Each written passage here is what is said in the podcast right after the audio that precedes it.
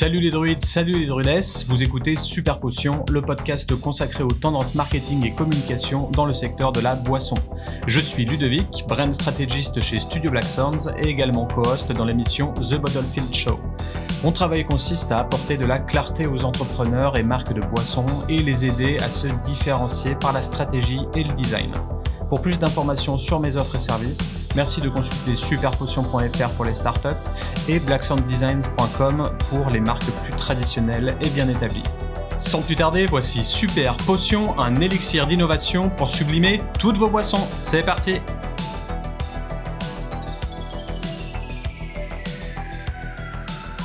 Bienvenue dans ce nouveau hors-série de Super Potion, hors-série numéro 3. Euh, un petit peu spécial aujourd'hui parce que j'ai décidé de reprendre quelques questions euh, de personnes qui ont fait ma formation gratuite en ligne sur euh, mon site superpotion.fr et quand on décide d'attaquer la formation, il y a un petit sondage auquel vous pouvez répondre. Et j'ai pas mal de personnes qui m'envoient leurs questions, euh, leurs interrogations, comment faire ci, comment faire ça, euh, globalement en termes de positionnement, de stratégie de marque, de message, euh, etc. Donc mon idée aujourd'hui, c'était de reprendre quelques questions de différentes personnes et d'essayer d'y répondre avec vous pour vous donner un petit peu quelques pistes créatives, de réflexion, etc. Euh, afin que vous puissiez euh, mener à bien votre projet boisson. Alors, euh, première question de Brice. alors, Brice qui avait déjà pas mal défini une stratégie de marque à travers son business plan. il avait notamment fait tout ce qui était partie essence de marque et il avait plus de mal à définir une cible précise. car il trouvait des données dans une étude de marché, mais des données plutôt macro.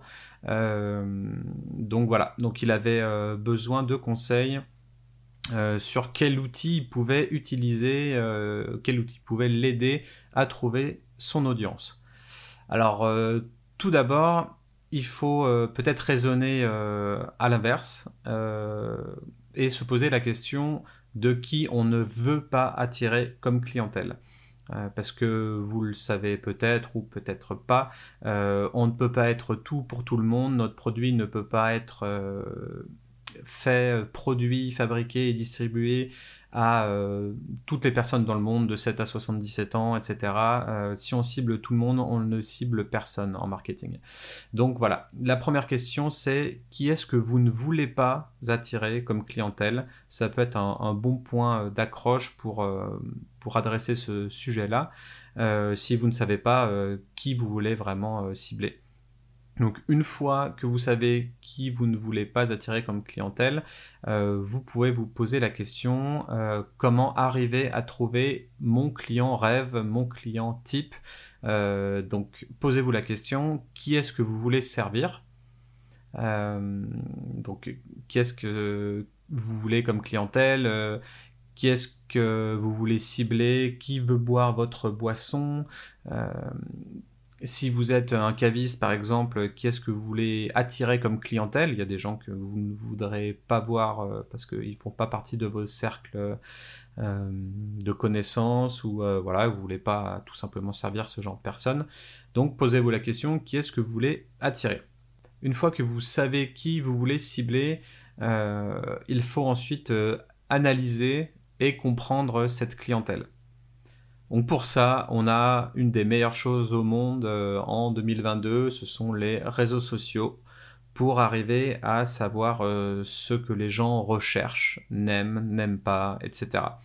Donc euh, sur Facebook, il y a beaucoup de groupes Facebook qui parlent de sujets précis, de spiritueux, de boissons sans alcool, de kombucha, de bière, de brasserie craft, etc. Instagram, Twitter, Pinterest. Donc l'idée, pour euh, savoir euh, ce que votre consommateur futur euh, veut voir ou ne veut pas voir, il faut checker les commentaires. checker les commentaires dans les groupes, suivre ces gens-là. généralement, ça arrive qu'il y ait pas mal de gens qui oublient, à tort bien sûr, de bloquer un petit peu leurs comptes et leurs infos perso quand vous allez sur Facebook, vous allez sur la page d'une personne qui va suivre, je ne sais pas, n'importe quelle marque, par exemple Jack Daniels, et vous allez pouvoir voir ce que sont ces personnes, euh, qu'est-ce qu'ils aiment, qu'est-ce qu'ils écoutent comme musique, euh, qu'est-ce qu'ils suivent comme groupe, etc., quel genre de message ils vont laisser en commentaire de tel ou tel poste de la marque. Donc euh, ça peut être une bonne chose d'aller sur, on va dire, une page concurrente, une page Facebook d'un concurrent, et aller voir les gens qui postent des commentaires sur les articles de ces pages-là et voir euh, si c'est des commentaires euh, positifs, si ce sont des commentaires négatifs, et euh, essayer de répartir ça pour, dans, différentes colonnes, dans un tableau Excel par exemple, pour savoir qu'est-ce que les marques font bien ou qu'est-ce qu'elles ne font pas bien et où est-ce qu'on peut trouver des opportunités de positionnement. Qu'est-ce qu'on a d'autre comme outil aussi? Vous pouvez chercher sur Amazon des livres euh, qui s'inscrivent dans la thématique. Je ne sais pas si par exemple vous faites euh, un spiritueux sans alcool, peut-être qu'il y a des gens qui se sont intéressés au sujet et qui ont écrit des livres dessus. Euh, si ces gens-là ont écrit des livres dessus, bien sûr, ça va vouloir dire que ils ont d'abord fait une étude de marché, qu'ils qu'ils sont allés faire des recherches ou des analyses, ou peut-être même des questionnaires, des interviews, des sondages sur cette cible-là. Donc ils sont intéressés à ce qui, va bien, ce qui va pas chez eux, ce qui l'offre qui manque, etc. Euh, donc au-delà de ça, vous pouvez très bien aller voir euh, sur Amazon ce genre de livres-là et euh, pas forcément les acheter si vous n'en avez pas envie, mais aller consulter peut-être le sommaire. Des fois, rien qu'en lisant un sommaire, il y a des titres très évocateurs qui peuvent vous donner des idées. donc ça, ça peut être intéressant. Il y a d'autres euh, sites comme Quora aussi, euh, où les gens posent des questions. Euh, donc peut-être que vous pouvez rechercher une question que quelqu'un aurait pu se poser, quelqu'un qui n'aurait pas trouvé la réponse ailleurs, donc il la pose sur Quora. Et, et voilà, au final, vous pouvez peut-être affiner votre cible, votre clientèle et leurs besoins en faisant ça. Vous pouvez aussi bien faire votre micro-trottoir vous-même. Hein. Vous allez soit dans les caves, dans les boutiques, chez les cavistes, euh, vous posez des questions aux vendeurs de Nicolas, etc. Euh, euh, je sais pas, vous faites votre propre micro-trottoir et puis vous pouvez arriver à dégager des tendances, ce que les gens aiment, ce qu'ils n'aiment pas, etc. ou alors vous pouvez dépenser 5000 euros pour posséder un an de tendance chez IWSR euh, il me semble que c'est à peu près ces tarifs-là euh, quand je les avais contactés. Euh, donc IWSR, c'est une, grande entreprise britannique d'analyse. En fait, ils font des études de marché sur les boissons avec et sans alcool. Et ils ont une quantité de data phénoménale. Donc bon, c'est sûr qu'il y a du potentiel là-dedans. Mais ça coûte minimum 5000 euros par an si vous voulez vous abonner à leur service. Donc si vous avez, si vous êtes ric-rac en budget, il vaut mieux faire vos micro-trottoirs ou aller squatter les réseaux sociaux pour voir euh, ce qui se dégage. Euh, alors je suis en train de travailler sur, euh, on va dire, rendre ma formation payante. je ne sais pas encore le tarif, mais dedans j'inclurai quelques PowerPoint qui pourraient vous intéresser pour créer votre positionnement, euh, vos points de différenciation, votre dépositionnement, etc. Euh, ce sera quelque chose que je mettrai en, place dès que j'aurai un moment, mais d'ici euh, quelques mois, on va dire courant 2022 en tout cas. donc restez à l'affût. Et comme le dirait Al Rice, qui est un marketeur américain, le positionnement n'est pas ce que vous faites avec un produit, c'est ce que vous faites dans l'esprit de votre prospect. Alors, euh, j'avais une question de Paul euh, sur le sondage Super Potion qui me disait tout simplement, qui me demandait comment positionner mon produit. Alors, dans le positionnement, on traite déjà les points de différenciation. Donc, l'idée, c'est d'abord de voir quels sont les besoins non satisfaits. Euh, alors, pour les besoins non satisfaits, c'est ce que j'ai dit tout à l'heure. On va sur les réseaux sociaux, on va chez les concurrents, on regarde tous leurs posts euh, Facebook, Instagram, Twitter, etc. Et on essaye de déceler euh, quelques points importants, positifs ou négatifs, qui pourraient être intéressants pour nous. Donc on peut faire un listing de tous ces points sur un fichier Excel ou sur un PowerPoint, et on va les décrire et on va les scorer. C'est-à-dire qu'on va poser un, score entre 1 et 10 euh, sur ce point-là en particulier pour savoir si c'est quelque chose qui peut être euh, différenciant pour nous ou non. on va écrire des notes, quelques insights ou perspectives sur ce point-là. Et voilà. On va faire la même chose avec les opportunités. donc les opportunités, c'est ce qui vont se dégager des besoins non satisfaits. Et on va faire la même chose avec une, euh, colonne qu'on va appeler ID. Euh, et ça, c'est ce qu'on peut voir un petit peu sur, euh, sur Internet. Si vous avez des tendances, des sites de blog, etc., et que, ou même vos propres idées, vous pouvez les noter, les scorer, mettre une description et ensuite voir un petit peu où ça nous mène. Donc, les points satisfaits on va dire, les points satisfaisants euh, de, vos concurrents peuvent être des idées à développer de votre côté, ou en tout cas euh, euh, des choses qu'il faut mettre en place impérativement, si ça fait sens pour vous. Et pour tous les besoins non satisfaits, ça va devenir des opportunités.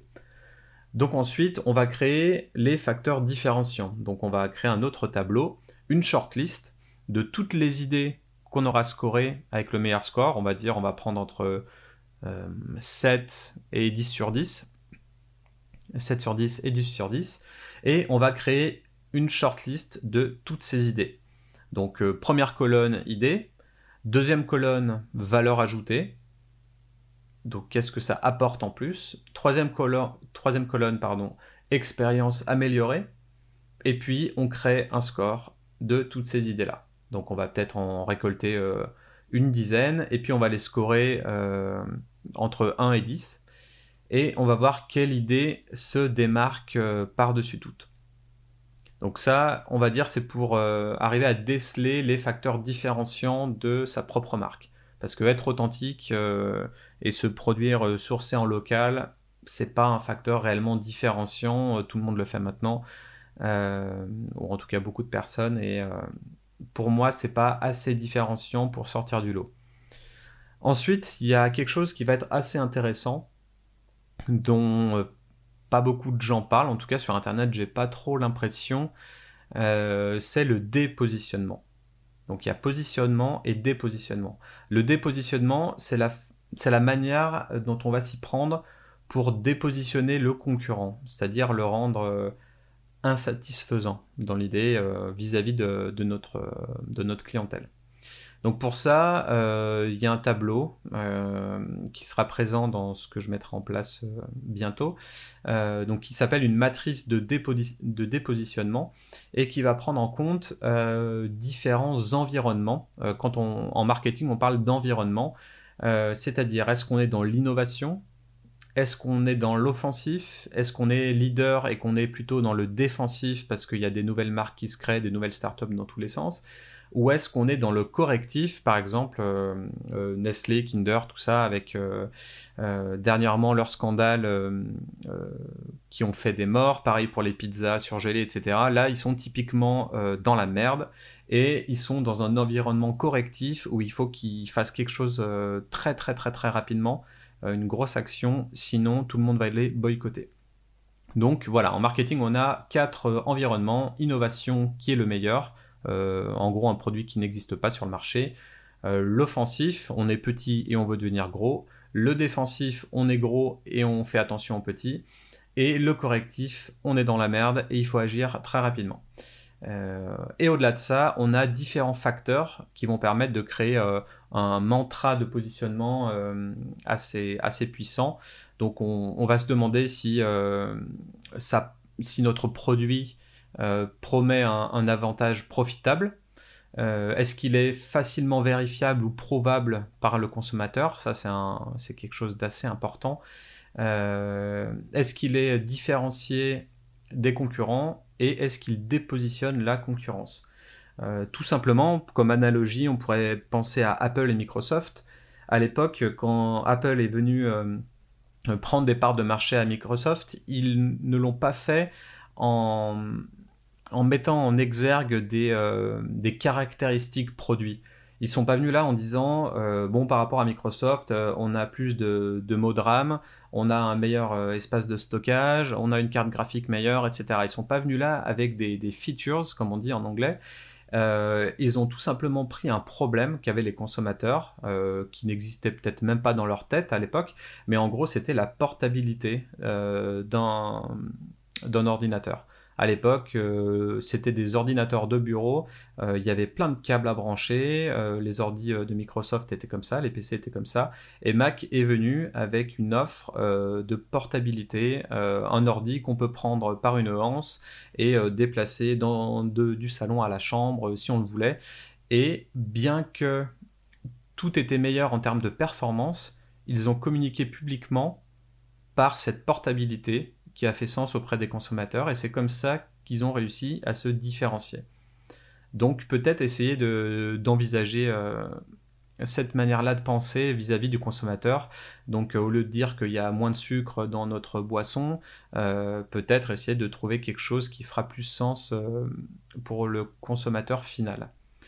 Donc ensuite, une fois qu'on a tous ces éléments en tête ou sur un beau fichier Excel, euh, on va créer ce qui s'appelle une USP, donc euh, Unique euh, Proposition Value.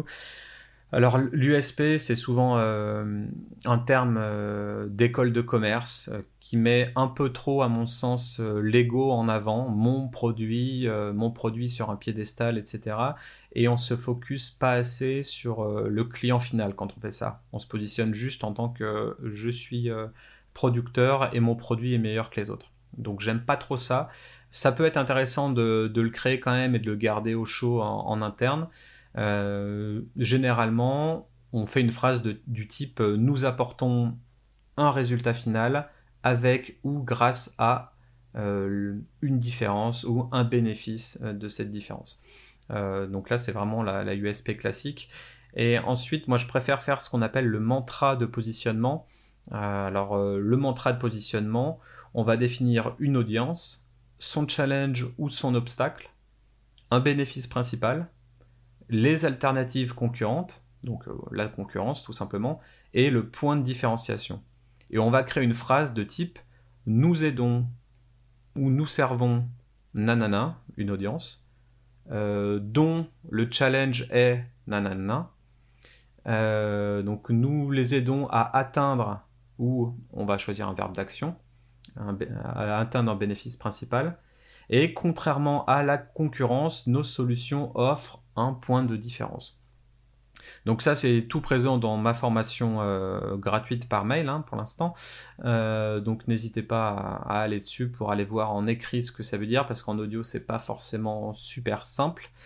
Euh, donc voilà. Une fois qu'on a notre positionnement stratégique, on va ensuite, euh, essayer de, faire coïncider ce positionnement à une cible, à une clientèle. Euh, et pour ça, on va avoir le guide des archétypes. alors les archétypes, c'est un framework, on va dire, de psychologie analytique qui a été mis en place par Carl Jung, le disciple de Freud. Et euh, on va dire que c'est un framework euh, qui peut être utile pour trouver sa clientèle et sa personnalité de marque. Euh, j'ai un guide assez complet sur le site superpotion.fr dans l'onglet ressources que vous pourrez consulter, donc je ne vais pas m'étendre sur le sujet maintenant. Il y a différents types de frameworks pour analyser sa, personnalité de marque ou, ou, sa clientèle type. Alors, c'est des outils qui vont aider à nous guider, à nous orienter. Il faut pas forcément les prendre au pied de la lettre non plus. Euh, voilà, en marketing, il y, a tout type de, framework. Le, but, c'est d'utiliser euh, celui qui fait le plus sens pour nous ou pour nos consommateurs. Euh, il y en a, il y, a des gens qui vont dire que, c'est du pipeau, que c'est nul. Il y en a d'autres qui vont dire que ça marche très bien. voilà, il n'y a pas de, solution toute faite. Il vaut mieux prendre ce qui vous fait sens pour vous. Euh, il y a aussi euh, ce qu'on appelle le Hexaco, H-E-X-A-C-O, qui est, euh, on va dire, un framework développé en psychologie qui va pouvoir nous permettre de créer sa personnalité de marque, parce que l'idée au final, c'est de voir notre marque comme étant une personne réelle qui pourrait raisonner et communiquer avec votre cible. C'est comme ça qu'on va arriver à, savoir qui on est et comment on parle. Euh, là, j'ai une, question euh, de Guillaume qui était comment mieux présenter notre marque et notre histoire, quel bon terme choisir pour le storytelling? Et là, typiquement, il va falloir créer des, messages fondamentaux pour raisonner avec notre audience. Alors pour ça, il y a aussi euh, des frameworks euh, qui seront dans mon, dans mon PowerPoint euh, inclus avec la formation quand elle sera payante. alors je vous dis globalement à quoi ça ressemble. on a d'abord dans les messages fondamentaux le message principal qu'on veut communiquer et ensuite le message secondaire. Euh, beaucoup de gens me demandent, mais une fois qu'on a un positionnement en interne, comment on fait pour, euh, créer plusieurs, euh, enfin pas plusieurs, mais une infinité de messages sur les réseaux sociaux, sur nos posts Instagram, comment on va faire pour communiquer sur notre site internet, qu'est-ce que les gens veulent voir, comment ne pas me répéter encore et encore sur les mêmes choses, etc. Donc là, ce qu'on va faire, c'est on va essayer de créer un, framework de messages fondamentaux. Donc, message principal, on va d'abord euh, prendre notre audience. En fait, on va reprendre tout ce qu'on a créé euh, dans notre mantra de positionnement. Donc, on va reprendre dans un, fichier Excel notre audience, nos challenges, nos bénéfices principaux, notre alternative, donc les concurrents, et notre point de différenciation. Et en face de chaque, on va utiliser la méthode QQOQCP, donc c'est-à-dire le quoi, qui, où, quand, comment, pourquoi. Euh, et on va utiliser le pronom interrogatif le plus approprié en face de chaque case. Donc c'est-à-dire, par exemple, pour l'audience, on va essayer de mettre, euh, par exemple, on cible les sportifs, on va essayer de mettre chaque pronom en face. Les sportifs, donc quoi, quoi sont les sportifs Ça n'a pas de sens. Qui sont les sportifs? Bon, ça, ça peut avoir un petit peu plus de sens. Et après, on fait ça avec euh, chaque pronom. Où, quand, comment, pourquoi? Alors là, l'idée qui se dégage le mieux, c'est pourquoi pourquoi les sportifs. Et là, hop, on peut commencer à écrire une phrase assez brève, ou on va dire une ou deux lignes. Euh, pourquoi les sportifs euh, Dans mon enfance, j'ai fait euh, du judo, du karaté, j'ai adoré ça, j'ai été champion de, natation entre, entre 12 et, et 15 ans, etc. Et on peut développer un storytelling face à ça. Ensuite, on fait la même chose avec les challenges. Donc, quoi, qui, où, quand, comment, pourquoi euh, alors c'est peut-être le pourquoi là qui va aller mieux. Et vous répétez cette, euh, cette méthode-là pour votre bénéfice, vos concurrents, votre point de différenciation, et vous notez à chaque fois une petite phrase en fonction du pronom interrogatif que vous aurez choisi. Et ça, ça va vous donner, on va dire, 1, 2, 3, 4, 5 différents euh, messages principaux que vous pourrez exploiter plus tard. Donc ça, ça va être des messages euh, directs euh, qui vont faire écho avec votre produit et qui va résonner avec votre audience. Ensuite, on a ce qu'on appelle les messages secondaires, parce qu'au bout d'un moment, euh, on va peut-être finir par se répéter, donc on va intégrer des messages secondaires. Les messages secondaires, ils vont reprendre votre ADN de marque, donc votre objectif ou votre raison d'être, votre vision, votre mission, et vos valeurs fondamentales. Et on va faire la même chose. Alors soit on peut reformuler euh, le claim que vous avez fait euh, en interne si vous avez déjà travaillé dessus. Donc euh, l'idée c'est de reformuler votre vision, raison d'être, mission, valeur avec votre voix et votre ton de marque.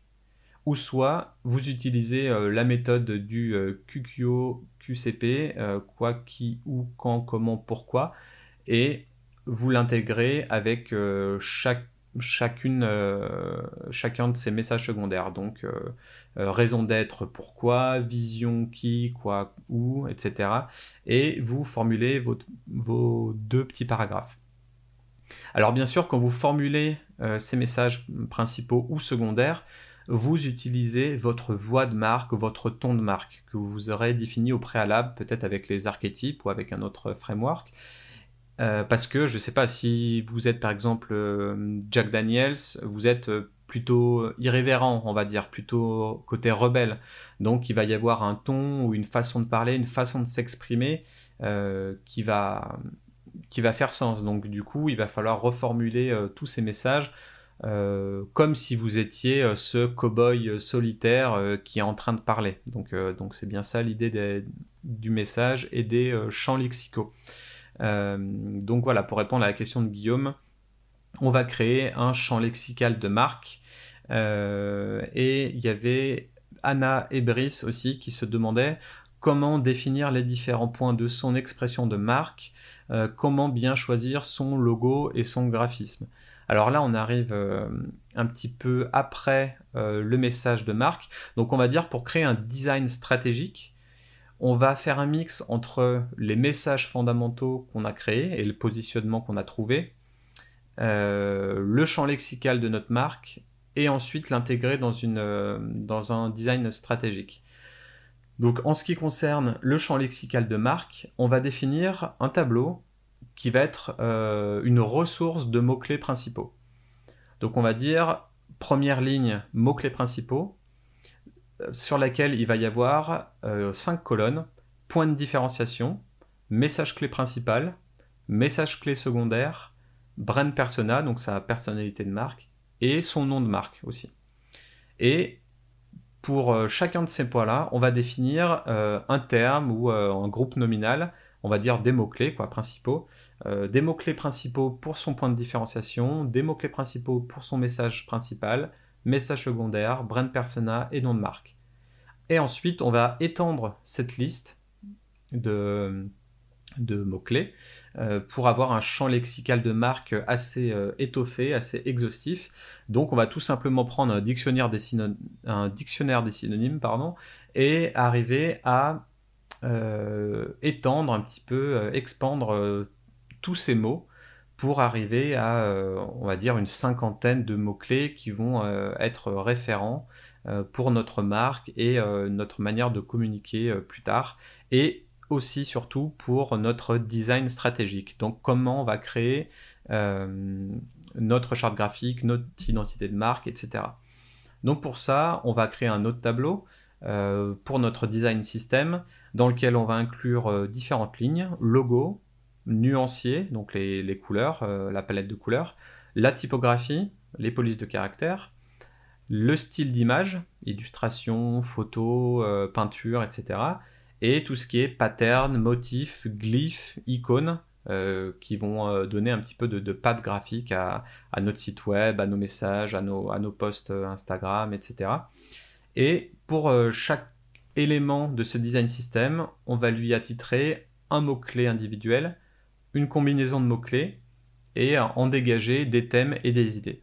Donc une fois qu'on a des thèmes et des idées en tête, on va pouvoir faire des recherches pareil sur euh, euh, Google Images, sur des banques d'images, sur euh, Amazon peut-être avec des titres, sur Spotify pour avoir peut-être plus, plus d'émotion, on va dire le son marche aussi parce que si on a voulu définir par exemple le mot euh, bien-être, on va peut-être taper bien-être sur Spotify, on va arriver sur des, avatars de playlists, sur des titres euh, de chansons euh, ou, de, morceaux qui vont peut-être nous parler. Ces titres-là, on va pouvoir les répercuter aussi sur Google Images pour avoir un petit peu plus d'idées. Et ensuite, vous pouvez faire un mood board, donc une planche d'ambiance de euh, chaque élément, une planche d'ambiance pour le logo, pour le nuancier, pour la typo, pour les styles d'image, pour les glyphes et les icônes, etc.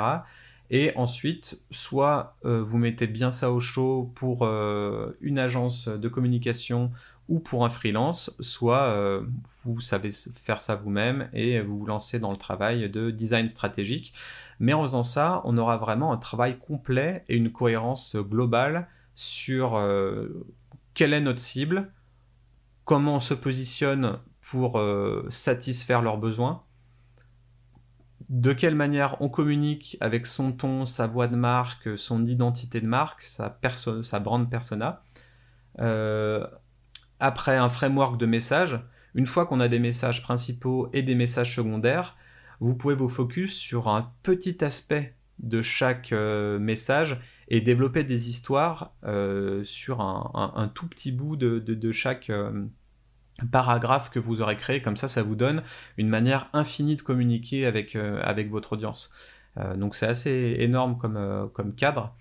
Et ensuite, vous avez votre champ lexical de marque sur, auquel vous vous référez à chaque fois que vous, vous créez quelque chose de nouveau, et même euh, votre site web par exemple, hein, une fois qu'on a défini euh, le design stratégique, euh, l'identité visuelle, etc., forcément il va y avoir tout ce qu'on appelle les touch points, donc les points de contact avec la clientèle.